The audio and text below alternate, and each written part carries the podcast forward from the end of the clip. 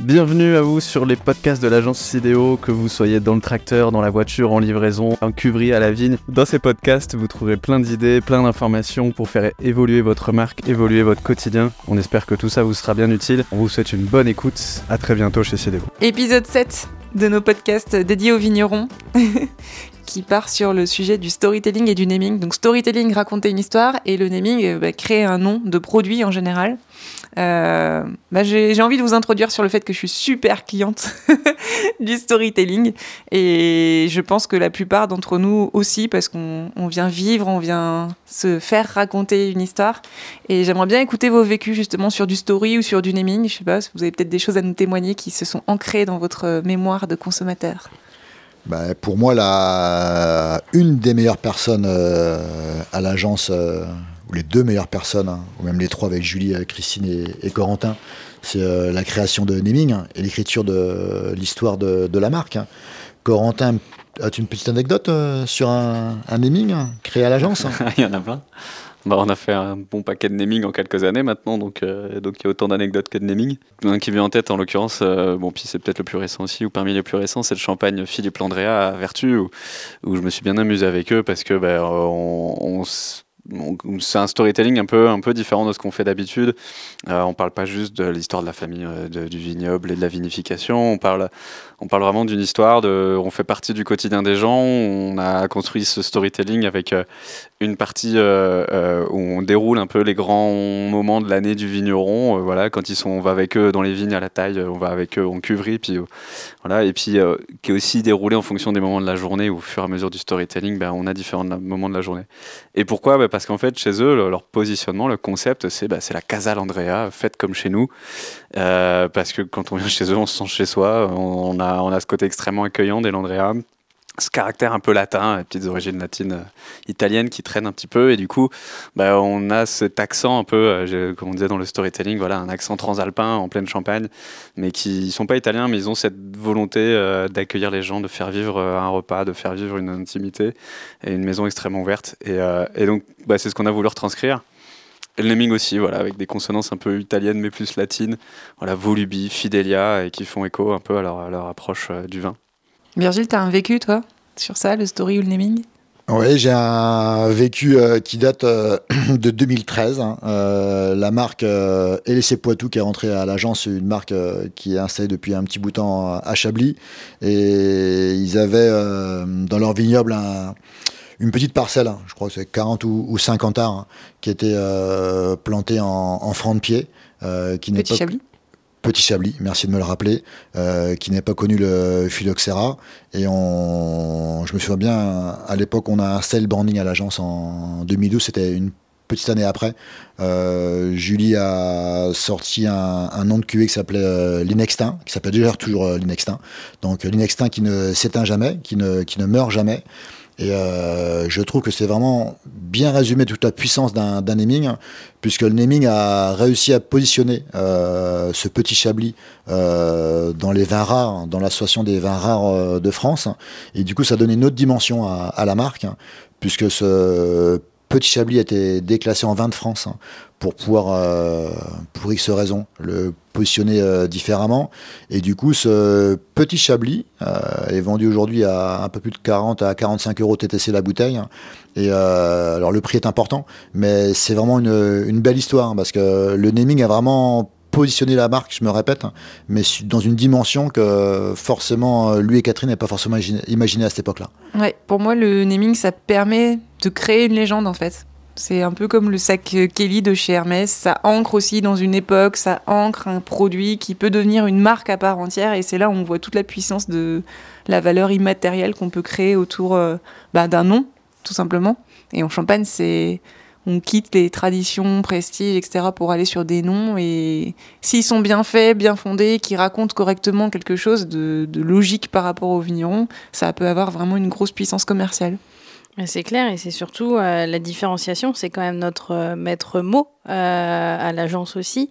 Différenciation, valorisation et le fait d'avoir des noms de cuvées originaux et qui sont cohérents euh, avec votre identité permet euh, de garder le consommateur. Enfin, on a eu des remontées de vignerons à l'agence euh, qui avaient des noms comme carte d'or, carte bleue. On a eu un carte bleue. et sur les salons. petite dédicace à un de nos clients qui a appelé sa cuvée carte bleue. Je pense qu'il se connaîtra. Et aujourd'hui, il a vraiment il est vraiment très content, pardon, d'avoir choisi un autre nom à, à sa cuvée heureusement. Mais du coup, euh, c'était des remontées de vignerons où euh, sur les salons, les, consommateurs disaient bah, c'est quoi la différence entre votre carte d'or à vous et la carte d'or du voisin ben... Il y avait une logique de comparaison de prix parce que du coup, effectivement, comme dit Manon, la différence entre une tradition et une autre, bah, c'est la fameuse question euh, c'est quoi votre BSA Parce qu'il n'y a pas de concept, donc je peux le comparer à un autre. Et l'intérêt d'un naming, c'est de se différencier, notamment, mais c'est de raconter une histoire. On a parlé de storytelling en introduction du podcast, mais un, nom raconte une histoire. Euh, je disais Volubi chez Landrea, pourquoi euh, Face à Face chez Raphaël de Villers, pourquoi Lilial chez euh, Hubert. Varis Hubert qui a une large gamme de blancs de blanc et pourtant aucun de ces blancs de blanc n'a le même nom dans une même gamme et donc aucun nom qui n'existe aussi ailleurs chez d'autres vignerons. C'est pas seulement pour se différencier pour différencier, mais c'est raconter une histoire dans l'ensemble. Et pourquoi les consommateurs aujourd'hui ont, enfin les consommateurs, nous sommes également des, consommateurs, ont besoin de s'identifier à, un nom? Bah, on cherche des histoires. On vous a jamais lu des petites histoires quand vous étiez enfant Avant d'aller dormir? Pour faire des jolis rêves euh, C'est le côté un peu fascinant du cerveau. Là aussi, on vient d'en parler euh, dans un autre podcast de la, de la sociologie de l'étiquette. Euh, il y a la sociologie aussi du, du, naming. on lit, quand on arrive chez un caviste, forcément, on lit une étiquette et, on doit comprendre en un quart de seconde ce qui se passe. Le cerveau, il retient mieux une information quand elle est racontée que quand c'est juste une suite de données. On retient mieux un concept comme Lilial chez euh, que blanc de blanc extra brut ou non dosé avec un assemblage de temps de parcelles, de trucs comme ça.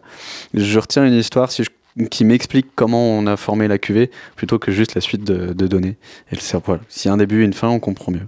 Et c'est surtout un support d'arguments commerciaux. Le pourquoi, le nom, ça permet de dérouler derrière. Euh, soit le concept de la marque, soit le pourquoi du produit. Euh, et du coup, on arrive vite sur de la valeur ajoutée. Et du coup, c'est ce qui fait que ça gomme aussi euh, bah, le prix, ça gomme aussi les interprétations euh, multiples. Ça ramène aussi à ce qu'a voulu vraiment faire le vigneron. Et ça donne matière soit au consommateur, soit à l'intermédiaire, le pro, l'importateur, le caviste, bah, une façon de traduire le vigneron dans une de ses cuvées. Souvent, le, plus difficile pour le vigneron, par contre, quand il s'agit de créer ces noms de cuvées, c'est justement de se dire ben, qu'est-ce qui est vraiment original, qu'est-ce qui me ressemble vraiment, qu'est-ce qui est différenciant? Parce que oui, ok, j'en ai marre de, j'en ai marre de carte d'or, j'en ai marre de tradition. Mais est-ce que j'ai, est-ce que j'ai en tête un nom qui vient? Et souvent, c'est là où c'est le plus difficile, d'être vraiment créatif, de vraiment être différent. Et c'est-à-dire qu'avant le naming, en fait, il faut se poser finalement sur, euh, sur sa marque, euh, sur le concept global de sa marque, sur le, ce qu'on appelle le positionnement. Quoi. C'est vraiment euh, bah, qu'est-ce qui me résume en une petite phrase ou deux. et voilà pourquoi on est arrivé chez, encore une fois, avec Lilial chez Varis Hubert? Bah, il y a toute une logique, c'est la grande famille d'Avis, et puis il y a tout le concept qui en découle derrière et qui justifie, qui explique et qui fait que paradoxalement, même si c'est un nom qui n'a pas d'équivalent, qui est très conceptuel, albessant, euh, imminence, des choses comme ça, ou Sophos, bah, les cavistes le retiennent parce qu'il n'y a pas, enfin les cavistes, les clients surtout, les consommateurs le retiennent parce qu'il n'y a pas d'équivalent. Justement, on, parle euh, de naming, de story, on n'a peut-être pas assez développé le, côté euh, story. Comment qu'on écrit, comment qu'on pense, qu'on imagine un story pour, un, pour une marque? Bah, Déjà, on se base sur la réalité, souvent. On peut inventer plein de choses et on, a, on a les esprits créatifs pour le faire, mais souvent on se base sur de la réalité et on va venir auditer nos vignerons, on va les faire se raconter. Et à un moment donné, il y a un peu cette prise de recul de dire bah tiens, on a regardé qui tu es, tu nous as raconté ton histoire, tu nous as raconté tes pratiques, on a aussi dégusté tes vins. Et à un moment donné, il y a un espèce de déclic. Tiens, il y a ce fil rouge là qui se détache et on va mettre un slogan en fait. Et c'est aussi là où on va venir bah, sceller le positionnement, le storytelling, l'intention, un peu le ton éditorial de, de la marque. Je sais que toi, tes clients de Pointillard, euh, les grandes histoires ne s'écrivent jamais seules. C'est son slogan et c'est vrai que ça résume tout et ça permet d'aller sur du storytelling pour raconter euh, bah, qu'est-ce qui s'est passé et qu'est-ce qui fait qu'aujourd'hui elle sort des produits de telle manière. Et bah, c'est son histoire qui lui est propre et, justement on sort des sempiternels euh, mmh. X générations, maison familiale, on arrive à vraiment raconter ce qu'ils sont. C'est le storytelling, le naming aussi d'ailleurs, mais enfin, de manière générale, tout le concept qu'on vient mettre sur la marque, il est aussi structurant pour les vins.